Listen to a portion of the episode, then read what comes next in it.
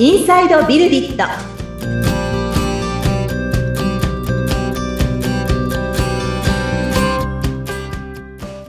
明けましておめでとうございます。株式会社ビルディットの富田です。明けましておめでとうございますアシスタントの菅千奈美です富田さんよろしくお願いいたしますはい、よろしくお願いします。さあ、えー前回に引き続きましてお二人、えーゲストの方お招きしてお話を聞いていこうと思っておりますのでそうですね。はい。2023年もそう始まってきなんですよましたけれどはい話としては続きでね、そうなんですねはい、はいはい。ぜひ自己紹介をですね、お一人ずつお願いします簡単ではい大丈夫ですはい、では、ウニさんからお願いします。はい。えっと、ビルディットの、ああの、デザイナーの石崎由美と申します。ウニさんと呼ばれてます。よろしくお願いいたします。はい、はいお願いしよろくお願いしまます。古川さんまでお願いします。株式会社ココリの古川と申します。よろしくお願いします。はい。お願いいたしますよろしくお願いします。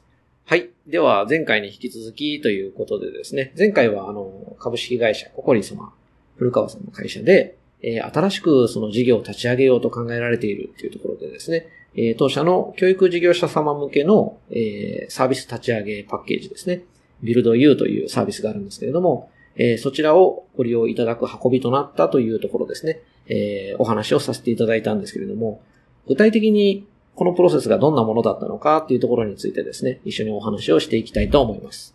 で、えー、先ほどご挨拶させていただいたウニさんですね。石崎はですね、当社のはいデザイナーでもありまして、えー、このココリさんのプロジェクトにメインで、えー担当させていただいたデザイナーでもありますので、まあ、今回からは私はですね、ちょっとこう聞き手という形で回らせていただいて、はい、古川さんやウニさんからですね、お話をいただければと思っておりますので、よろしくお願いします。はい。ろしくお願いしますではまず古川さんにですね、はい、お話をお聞きできればと思うんですけれども、古川さんがその前回お話しいただいた、その、養護施設様向けの新しい事業、はい、あのサービスを立ち上げようとされていたということだったんですけれども、もう少し細かくお話をいただいてもよろしいでしょうか？はい。えっと、当初そうですね。まあ、会社でその新しい事業を始める前の段階ですよね。まあ、僕は英会話学校をやっていて、その後うん、まあ、あの、幼稚園、保育園にその英語の先生の派遣を、まあ、少しずつ始めていたっていう、そういうフェーズだったんですけど、うんなんかこう、幼稚園、保育園に、まあ少しずつ、こう、園長先生と話したりですね、いろんなところに行ってたときに、なんかその現場の問題点というか、まあ、例えば、その保育士さんがこういうことで苦労してるなとか、園長先生が困ってるなとか、まあ、一番、まあ、見ていて辛かったのは、ちょっと子供たちが、ね、なんか大変な思いをしてたりとか、あの、うん。まあ、そういったことがこう全体に見えてきて、うん。なんかうんできることないかなって思ったのが一番最初のきっかけですね。うん。うん。まあそもそも、うん。今あの、待機児童とかがね、数年前こう話題になってたんですけど、この数年ですね、それがまあ逆転していっ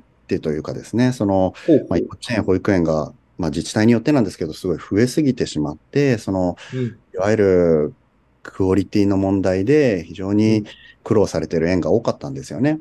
うんうん。うん、やっぱりこう、例えば保育士がいない、まあいたとしても、うんうん。新卒の子だったり、こう、すごい、もう本当に退職した方を再雇用してみたいな、そういう、うんちょっと環境でやられてるところが多かったので、うん。まあそうですね、そういったところで、まあやっぱり子供たちもそれに影響を受けてしまってるみたいな、そんな状況だったね。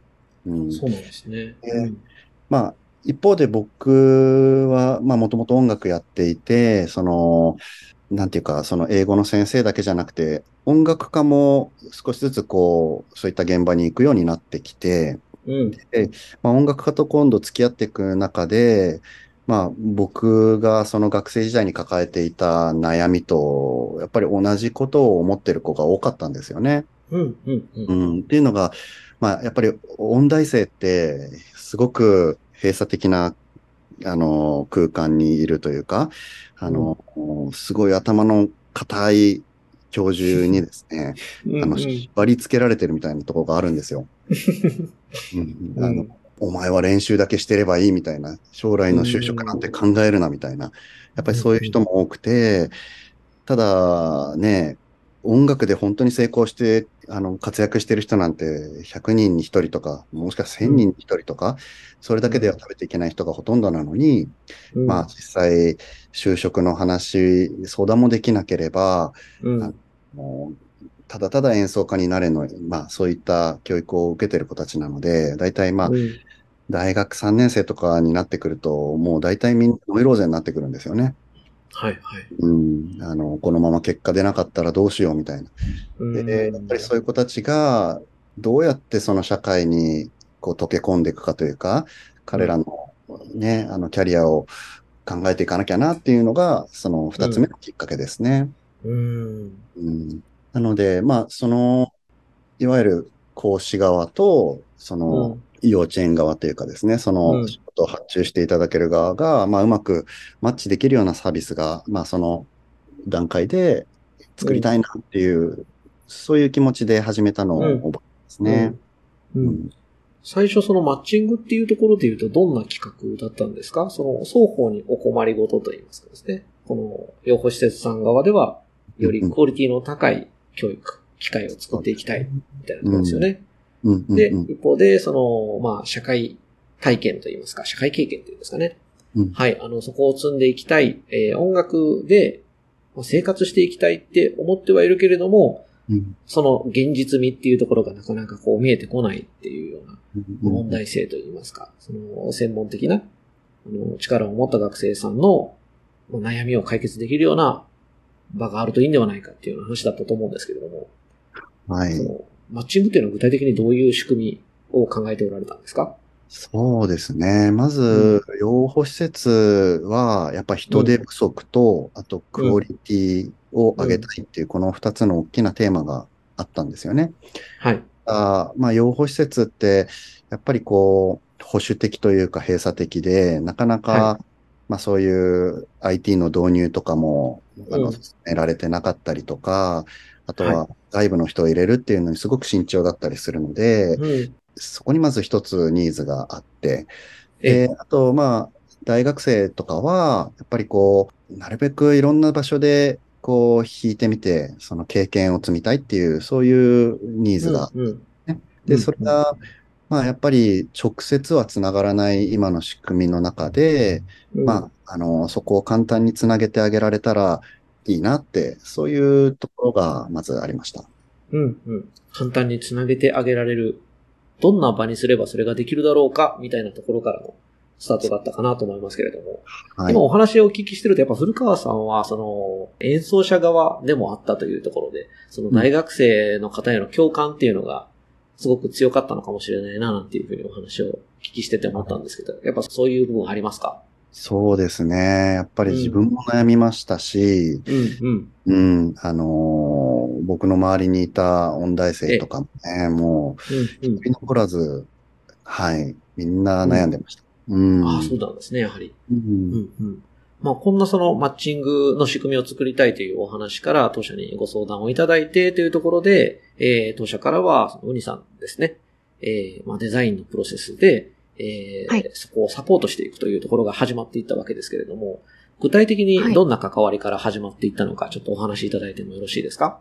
はい、ありがとうございます。えっと、まず、初めの関わりですが、その、古川さんの思いをビジネスにするために、どうしたらいいのかな？何を作ったらいいんだろうまあ、言われたものを作ることはできるかもしれないんですが、どこに魅力を置くかとか、どこに特徴を置くか、どうビジネスしていくかっていうところをどうしようかなって考えて、まず最初、古川さんを理解すること、あと、うん。あの、ココリ様を理解することからうん入っていきましたね。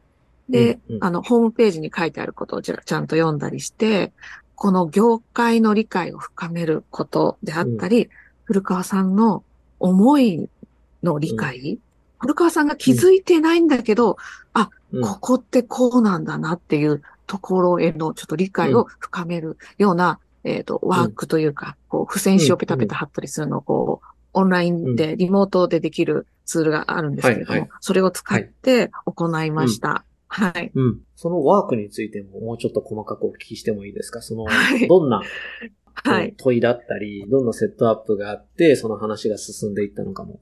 そうですね。あの、まずホームページの方を見まして、まあ私もこういうワーク初めてだったんですけれども、うん。うん。あの、具体的に深く知りたいこととかビジネスにつなげたいことを問いをいくつか作りまして、うん。それについてこうヒアリングしていく、うん深く知っていくような手順を踏みました。うん。はい。うんそれは、えっと、設定としては、こう、ライブで繋ぎっぱなしにして、はい。何かこう、オンラインのツールですか？付箋紙使ったツールで画面を見ながら、はい古川さんにもお答えいただきながら、あるいはその、付箋を貼っていただくという作業をしていただきながらみたいなプロセスだったということですかね？そうですね。あの、うん。うん。古川さんのお話を聞きながら、こう、うん。付箋書いっぱい作ってうん。いき、で、まあ、うん。そこから、あ、つまり、これとこれとこれがポイントになるのではないかっていう仮説が出てきたので、それについて、深くこう、可能性をうん。引き出していこう。ということで、じ次の回で、えっ、と、まあ、チームのみんなで、デザイナーさんが私以外二人いらっしゃいましたね。で、富田さんもいらっしゃって、古川さんもいらっしゃって、その中で、うんえっ、と、まあ、これについてどういうことが考えられるかっていうのを、こう、うん。いいっぱいアイディア出してもらって、うん。あの、まあ、特に数字が良さそうなものであったり、グルーピングしたり、サマリーでまとめたりっていうことをしました。うん。うん。はい。はい。ありがとうございます。その、まあ先ほどね、アイデアをビジネスにしていくために、この考えをまとめていくっていうんですかね。固めていくっていうところで、えー古川さんだったり、ここり様がやろうとされていることを理解するために、ワークを通じてですね、その、アイデアを形にしていくっていうプロセスですね。これなかなか音声だけだとお伝えしづらいんですけれども、そうですね。は。い。お話しいただいてたのは、そそうの特徴ですよね。どこが強みになるんだろうかだとか、どこがこのサービスのはいはい特徴になっていくんだろうかみたいなところを紡いでいくような作業だったということで、えー、はいグリさん、これは大体何回ぐらいのそのセッションといいますか、やりとりがあったんですか？えっと、それを2回行いましたね。?2 回やった。はい。うん2回を行って、で、うん3回目から、もうなんか、実際のこう、ポスターにするとしたらこういうイメージじゃないでしょうか、うんうんとか、いいですね。あの、うんユーザーストーリーですね。うん。ユーザーさんは、入り口はここで、うん。えっと、学生さんの入り口はここで、でこんな風に、このサービスを使って、うん。あの、ここがゴールですよね。養護施設の方は、ここが入り口で、ゴールはここっていう、その間のうん。ストーリーを濃いめに、はいはい。えっと、確認していった感じです。はい。そうなんですね。ありがとうございます。まあそういった意味では、そのアウトプットに至るまで、見えるものになるまでの、その考えを整理していくっていうフェーズで、まあ2はいは回いぐらいのそのセッションを経て、こう考えをアウトプットしていくと。アウトプットして、こはいうまとめ直すというようなやりとりを経て、そこからまあポスターを作ってみようというですね、このサービス、はいこういうものだっていう表現に至る、その手前の部分について、えー関わるところからスタートしたというお話だったかなというふうに思います。はい。はい。このプロセス体験されてみて、古川さん、どのような印象をお持ちだったかって、覚えていらっしゃいますか？はい、覚えてます。まず、まあ自分は、こう、漠然としたことを考えることが、まあどっちかというと得意で、細かいうん。言葉にしていくこととか、そういったことが、まあ、もともと苦手だったので、まあ、うんウニさんはじめ他の方たちが、まあ、じゃあ、例えば1分間ブレインストーミングで、ここれに関してなんか思いつく言葉を上げていきましょうみたいな時間があったんですけど、はい。1分かけて僕は多分確か3つか4つぐらいしか出なかったのに、うん。皆さん10個とか20個とかどんどん出てきたりとか、うん。うん。あれで、あ、こうやって言葉にしていくんだなとか、うん。うん。なんかそういうのをまずすごい感動したのを覚えてます。う。うんん。そうなんですね。うん。まさしくその言葉で共有していくっていうようなプロセスだったっていうところが印象に残ってる。そんな感じなんですね。うんはい。。ありがとうございます。あの、次回以降もですね、この話がどんな風に進んでいったのか、より具体的な話もですね、させていただきながら皆さんにこの、えーサービスが出来上がっていくまでのその制作プロセスについてですね、感じていただくような、そんな情報にできればというふうに思っておりますので、はい。引き続きよろしくお願いいたします。はい。では、菅さん。はい。はい。とてもね、面白かったです。この後がどうなっていくのか、すごく楽しみにしています。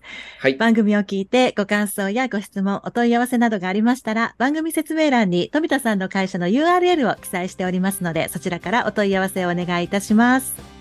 はい、えーこの番組は Apple Podcast、Google Podcast、Amazon Music Podcast、Spotify の各媒体でもお楽しみいただけますので、番組を聞いて気に入っていただけた方は、購読やフォローの設定もよろしくお願いします。毎週木曜日に配信してます。古川さん、うにさん、富田さん、ありがとうございました。はい、ありがとうございました。ありがとうございました。